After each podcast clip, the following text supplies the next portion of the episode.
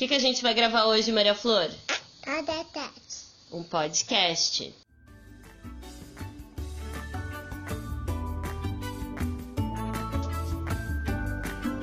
Vai. Vai deixar. Está no ar o podcast Versar Práticas Artísticas, Maternidades e Feminismos. No episódio de número 16, Fernanda Grigolin fala sobre o jornal de borda, fala sobre sua campanha de financiamento e propõe uma leitura coletiva. Eu sou Fernanda, eu sou artista, é, eu, eu edito o Jornal de Borda desde 2015, então três anos, quatro, quase quatro anos vai, vai, vai fazer que esse jornal existe. Ele começa como um jornal que primeiro ele quer discutir sobre o universo da arte contemporânea e no momento que ele vai expandindo e se compreendendo como publicação, ele passa a, a falar com a arte contemporânea. Eu acho que é muito diferente você falar sobre e falar com, né? Falar sobre, você ainda está olhando a, aquilo como algo externo a você, como um objeto, né? Que você ainda não compreende. E depois com é você trazer toda a complexidade que envolve o fazer da arte contemporânea, em especial quando eu olho para a minha realidade, para o contexto que eu atuo, quem eu sou, é, que tipo de arte eu faço e com quem eu quero me relacionar, de que maneira eu quero me estabelecer, com quem eu quero ter vínculos. Então, o jornal de borda ele se modifica também com o meu fazer.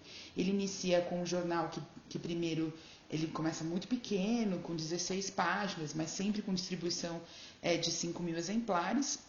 Ele começa com uma participação só de brasileiros e depois ele vai expandindo para outras participações e para textos em, em espanhol também, juntamente com os textos em português. Não há tradução. As pessoas que escrevem em espanhol escrevem e participam em espanhol, as pessoas que escrevem e falam em português escrevem e falam em português. o próximo número vamos ter participações em portunhol, porque a realidade das pessoas é uma realidade da fronteira. E a única vez que teve tradução foi no, agora no último Borda, que foi de uma participação minha da Mulher dos Gano Esquerdo do quadro, onde o mesmo texto está replicado em português e em espanhol, porque é como num formato de encarte. O Jornal de Borda, ele, ele nasce de um projeto que chama Tenda de Livros, né?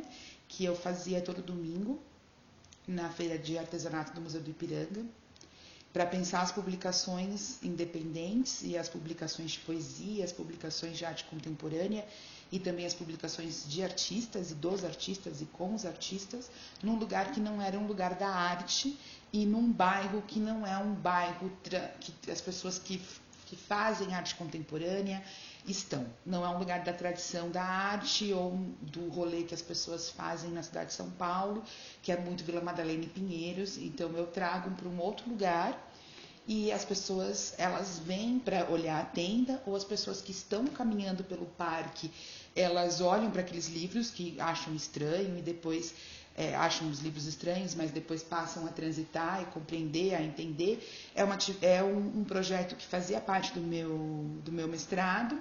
Era como um laboratório para pensar o campo prático da publicação, como colocar publicações que eu acreditava e tinham muita potência, uma ao, ao lado das outras, num lugar é, efêmero, que é um parque, onde as pessoas passam, onde as pessoas não estão indo para comprar livro, as, livros, as pessoas não estão preparadas para se encontrar com uma publicação independente. Não teve uma nota no jornal onde anuncia que vai haver uma feira X em tal lugar.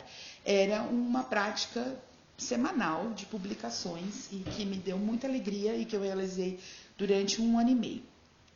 E quando eu decidi sair da tenda, porque eu ia me mudar né, pra, de cidade, eu ia sair de São Paulo para morar em Campinas, por causa do doutorado, eu pensei o que, que eu poderia fazer para continuar chegando a pessoas que estivessem a fim de, de, discutir publicações, que tivessem a fim de ler publicações e conseguisse expandir para as pessoas e fazer um, uma publicação barata que chegasse nas pessoas, que tivesse alta circulação, porque para mim a grande questão era a circulação, mas também não era criar uma galeria de arte para colocar as minhas coisas, também não era fazer um, um, lugar à parte. Eu gosto dessa relação com o cotidiano das pessoas.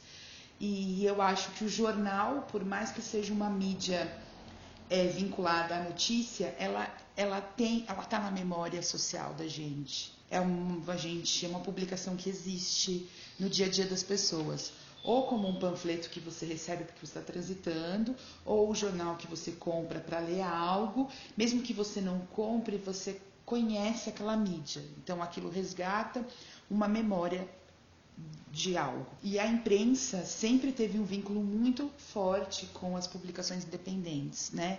A mídia, jornal ele, é, e o livro, eles possuem uma relação bem interessante. E a imprensa, a mídia, o, o jornal, é, a tiragem, tem muitos estudos relacionados a isso e vínculos muito fortes, tanto com as publicações quanto publicações independentes, com, art com a arte contemporânea e também com algo, para mim, essencial, que é a questão de pensar é, as publicações dentro de um de, dos movimentos sociais, em especial no que se diz sobre o feminismo autônomo ou um feminismo que tenha relação com o anarquismo, que pode vir a se chamar anarcofeminismo, que é um termo, um termo cunhado contemporaneamente. Então, era uma forma também de trazer isso.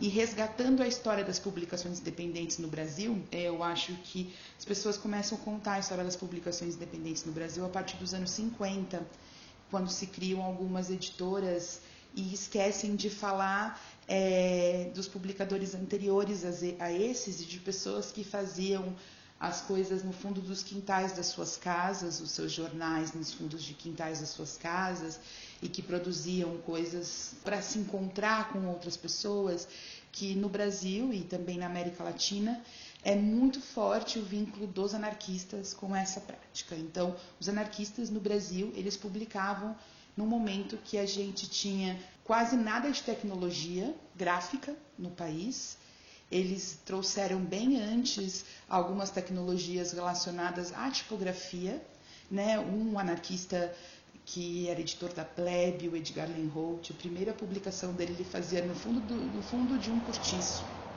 Era uma publicação de pequeno formato, onde ele montava né, os tipos tal. E, eu, e esse é um embrião né, de um. Ele era um adolescente, mas de uma época que não existia a palavra adolescente, né? Adolescente é algo muito contemporâneo.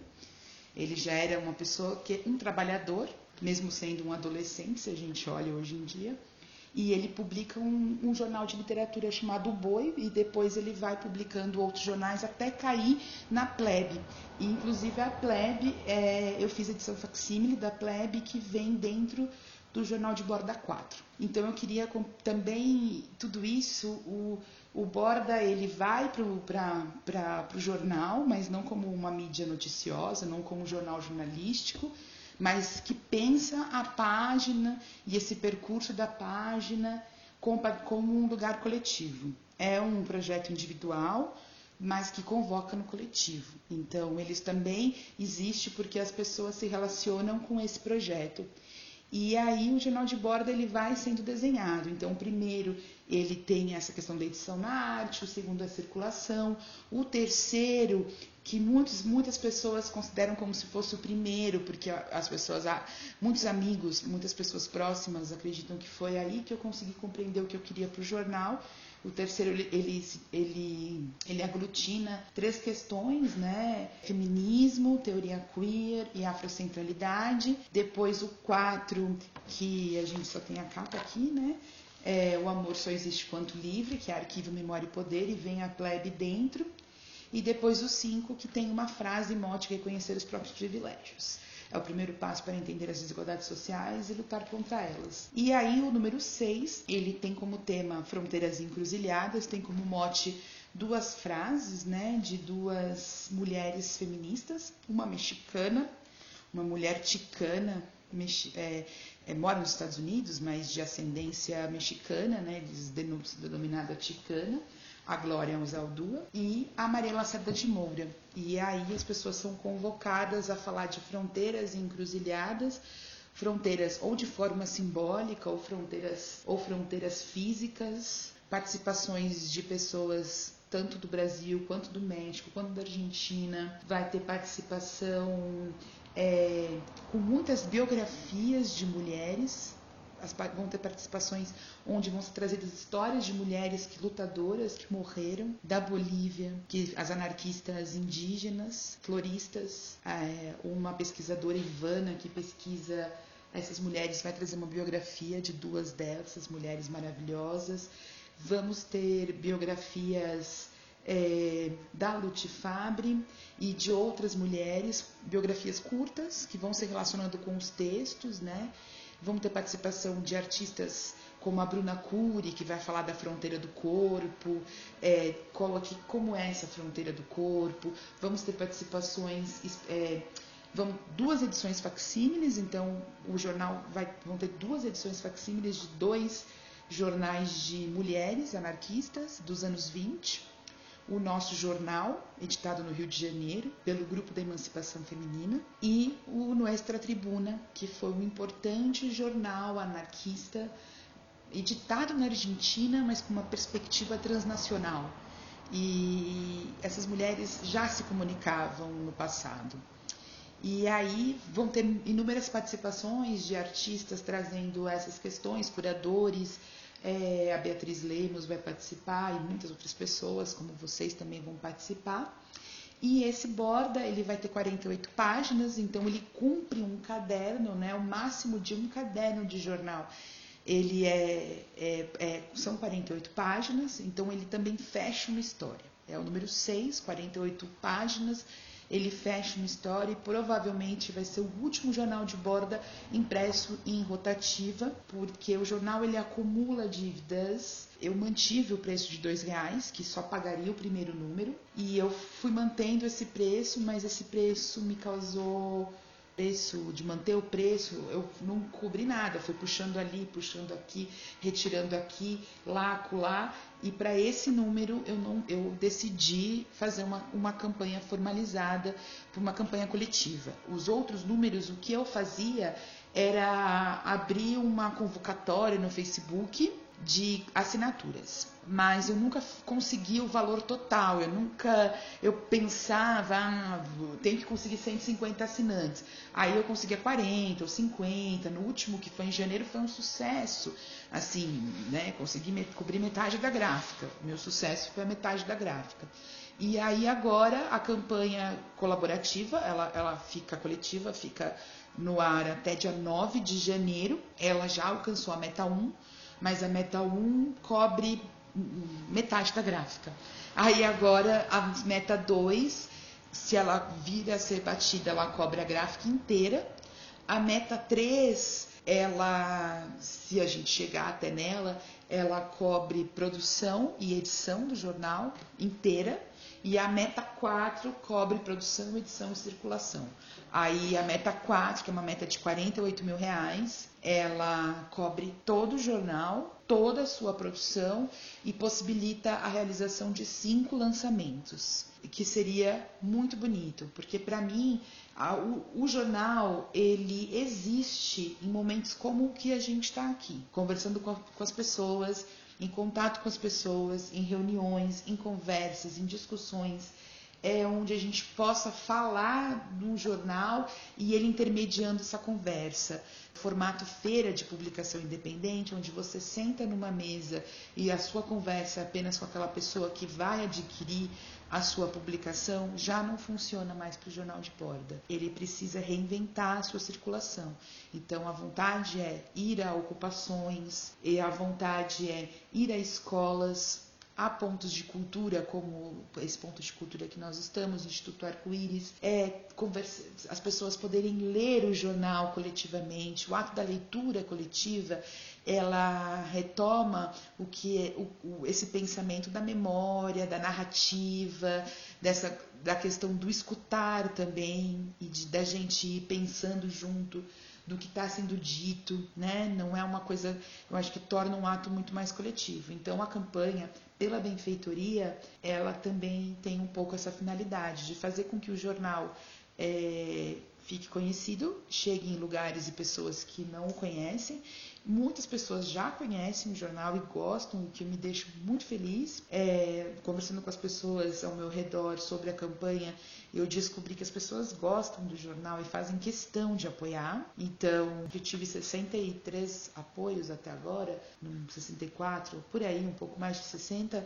É, dessas pessoas, todas se relacionam com o jornal de alguma maneira. Ou são ex-colaboradores, ou são pessoas que gostam muito do jornal. Então, a ideia é também agora expandir as colaborações para além dessas pessoas, né? E o sonho é de verdade conseguir a meta 4, porque é, tem um mês para isso, né? Faltam 43 mil reais, é muito dinheiro, mas essa é a expectativa, por isso também sair e falar do jornal. É, existem muitas recompensas que estão todas lá na página, né? É benfeitoria.com barra jornal de borda. Existe possibilidade de apoiar com 10 reais. Existe possibilidade de apoiar com 30 reais. A partir de 70 reais as pessoas já têm recompensas físicas, então que elas recebem nas casas delas. Então, ou um jornal que ela gostou muito, por exemplo, tem uma recompensa que é uma que mais que mais é uma recompensa que o pessoal está mais pedindo, que é o, o é, recordando o Borda 4, que vem é, um, um jornal de Borda 4 e duas plebs do facsímiles adicionais. Então as pessoas estão gostando muito. Tem a possibilidade também de recordando borda, borda 5, que vem com cartaz amarelo do reconhecer os próprios privilégios. Tem, um, umas, tem outras recompensas também, que aí são várias outras, outras, outras coisas misturadas, cartaz, o livro da Maria Lacerda de Moura, A Mulher Irmã Degenerada. E agora que a gente bateu a meta 1, eu consegui abrir de novo as assinaturas. Né? E aí a assinatura é um compromisso de você, os assinantes, eles têm as pessoas que assinam o jornal até o número 5. Então é um compromisso que eu assumo com essas pessoas a, até o número 10, desculpa. Então é um compromisso que eu assumo das, que o jornal vai existir para elas até o número 10. Então agora eu abri assinatura para mais 20 pessoas, mais 20 pessoas. Então quem assina é, o jornal de borda, via campanha, é, é, eles vão ter o jornal até o número 10, independente de onde eu esteja e como, e como o jornal vai ser feito. E aí é por 170 reais, a pessoa recebe todos os jornais anteriores, do 1 ao 5, o livro da Maria Lacerda de Moura, o cartaz amarelo do Reconhecer os Próprios Privilégios e o do 6 ao 10. Né? O 6 ela vai receber junto quando ela receber todas as outras coisas, depois o 7, o 8, o 9 e o 10, ela vai recebendo aos poucos de acordo com a produção. Que aí o jornal não vai mais ser, não vai ser mais feito em rotativa, mas para os assinantes o jornal vai existir ainda. O Despertar Feminino, ele foi um texto que ele deu o ritmo do jornal. Então, quando a gente folheia o jornal de borda 5, Despertar Feminino e as suas quatro respostas foram com o mesmo pensamento visual, trazendo algumas frases em primeiro plano, algumas palavras em primeiro plano e discutindo e, e, e, sendo traçado ao longo do jornal, dando um ritmo e essas relações. Então foram convidadas para responder a Maria Soares quatro mulheres, né? Sendo duas anarquistas e duas não anarquistas, mas todas feministas, né? Então duas anarcofeministas, uma anarquista é uma artista, é uma artista do movimento negro, que tem uma atuação muito forte dentro do movimento negro, e uma artista com uma perspectiva descolonial, trazendo um pouco é, de uma forma mais ampla as relações do anarquismo com o feminismo, com os feminismos autônomos, que eu gosto muito de pensar um pouco nesse leque dos feminismos autônomos. Então eu vou ler o Despertar Feminino, que é de Maria Soares, A Lanterna, 8 de outubro de 1914. É com grande satisfação que vejo, por meio da imprensa, o grande voo que vai tomando o feminismo. É verdade que a maioria das feministas de hoje visam quase essencialmente a conquista do voto, e eu sou contrária ao voto, por ser uma coisa inútil e até um obstáculo para a marcha do progresso. Mas o que mais admiro e aprecio nessa luta empreendida pelas sufragistas é a sua perseverante energia que faz com que não se detenham ante nenhum obstáculo para conseguir o que desejam. Bem sabem elas que pacificamente nada conseguirão, e muito acertadamente empregam a ação direta. Manifestam-se também com vigor nestes tempos outras tendências de, é, do feminismo além das sufragistas, que certamente virão a despertar no meio feminino um certo grau de atividade e que reverterá em favor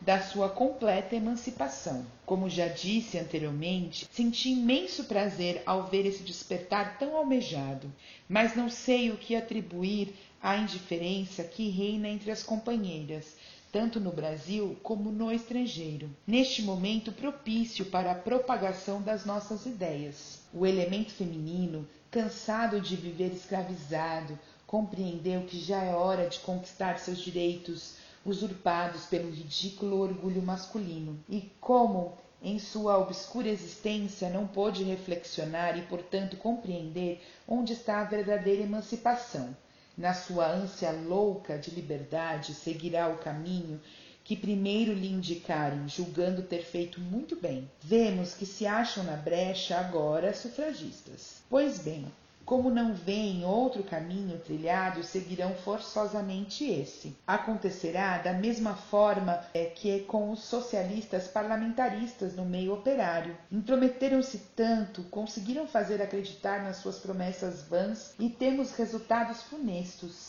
Vendo-se hoje muitos trabalhadores que ainda creem que sua felicidade será completa quando forem governados por socialistas. Se deixarmos que a política absorva todas as energias da mulher, mais elementos teremos de combater.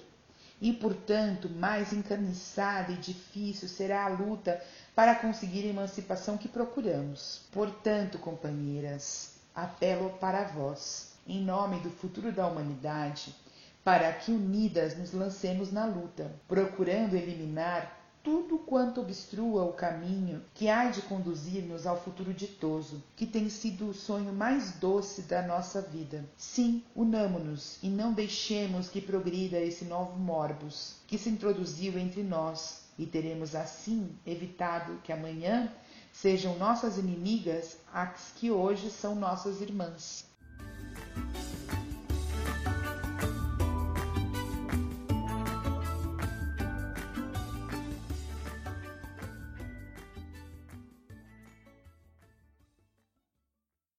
Resposta a Maria Soares. Camila Valones, entre Recife e São Paulo, janeiro de 2018. Maria, passaram-se mais de 100 anos e a maioria de nós segue acreditando que, pela força do voto, conquistaremos algo de nossa emancipação. Paira grande dificuldade em reconhecer que, enquanto depender das forças governamentais estruturantes, a ausência da influência dessas sobre as definições que queremos para as nossas vidas, não alcançaremos qualquer autonomia. E seguiremos atentando à revisão oportuna do patriarcado que nos dá passagem, reflexo e conquista da luta construída e inscrita no tempo para nós, levando-nos a assumir lugares de poder antes exclusivamente destinados aos homens, mas que efetivamente não rompem com a lógica colonial e patriarcal estabelecida, não criando assim alternativa real para a nossa comunicação. O que me leva a perguntar: porque ainda estamos buscando a legitimação daquilo que questionamos. É necessário urgente reconhecer a força definitiva que representa sermos mais da metade da população, e de sermos ainda as que cuidamos da outra metade que não somos nós. Teu presságio se confirma, e nesse ponto estamos. As táticas cínicas intensificaram-se, e temos muito mais por propositamente denunciar, exigir e promover. Devemos nos posicionar em desobediência informar e formar novos costumes diante dos costumes que desbotam o sumo da diversidade que somos. Não há revolução sem incômodo, e é natural, social, a falta de recurso dos estruturalmente autorizados a falar que, diante de qualquer questionamento, assumem posição def defensiva. Incapaz da escuta, a qual nunca até o presente momento histórico, nessa medida que exigimos, precisaram praticar. Não seremos tratadas como violentas aquelas que estão propondo rachadura efetivas ao projeto colonial e patriarcal. Estivemos impostas ao silêncio. Aproveitemos o momento de encontro para debater as experiências que compartilhamos enquanto grupo social e assim construir estratégias para romper com ele. Nomeemos as, as realidades e rompamos com a ficção democrática que há em, em negar hierarquias instituídas. Localizemo-nos como indivíduos, além da nossa noção do homem branco como ser universal, em detrimento dos outros grupos como seres específicos. É notável que muitas ainda se orientam nas bases eurocêntricas que querem determinar nossa existência política, econômica e social, que escraviza nosso trabalho emocional e nos usurpa nossa produção intelectual. Destituir tal compreensão é nossa tarefa, então. Que nossa proposta seja de rompimento com a voz única e de convivência entre vozes e saberes. A revolução é doméstica e agora. Resposta Maria A. Soares, Annelise Cessapo, São Paulo, janeiro de 2018. Compa, nesse rápido exercício que transpassa as barreiras do espaço e do tempo, trago minha reflexão para dialogar com suas posições então publicadas. Quero deixar clara a minha crença na construção de uma nova sociedade. Mas essa só será possível a partir de um processo revolucionário, com o nada simples detalhe de que o mesmo deve ser levado a cabo com um ponto primordial de emancipação feminina. Para que nosso sonho coletivo se concretize, precisamos respirar a resistência. Devemos assumir que estamos no meio de uma guerra, quase disfarçada, que tem colocado opressores contra oprimidos há tanto tempo. Então, hoje, presenciamos a retirada de direitos trabalhistas, o sucateamento da saúde e da educação e a legislação sobre o corpo das mulheres. A força coercitiva do Estado dá as caras diariamente, com o monopólio da violência debaixo dos braços, enquanto diz proteger a tudo e a todos. Sabemos que um conluio muito maior é o denominador comum entre o Estado e a mídia corporativa, que criminaliza e difama o anarquismo por nossa combatividade via lutas sociais. Ninguém sai ileso dessa. Nesse jogo de forças, as mulheres ficam ao lado da corda que arrebenta, para darmos de cara com o chão. Isso quando não passamos dali para o derradeiro fim, como foi como muitas de nós que já se foram, infelizmente. Tenho participado da militância no anarquismo e na solidariedade internacionalista com a resistência popular curda, por acreditar no fortalecimento desse poder a fim de seguirmos ombro a ombro contra a exploração gerada pelo capitalismo, pelo Estado e principalmente pelo peão que move todas as outras peças, a opressão do gênero patriarcal. Eu me despeço com o lema Kurdo nos remete à essência da luta. A resistência é vida. É assim que seguimos. E estas foram Fernanda Grigolin, Priscila Oliveira e Gabriela Brezola. Até semana que vem.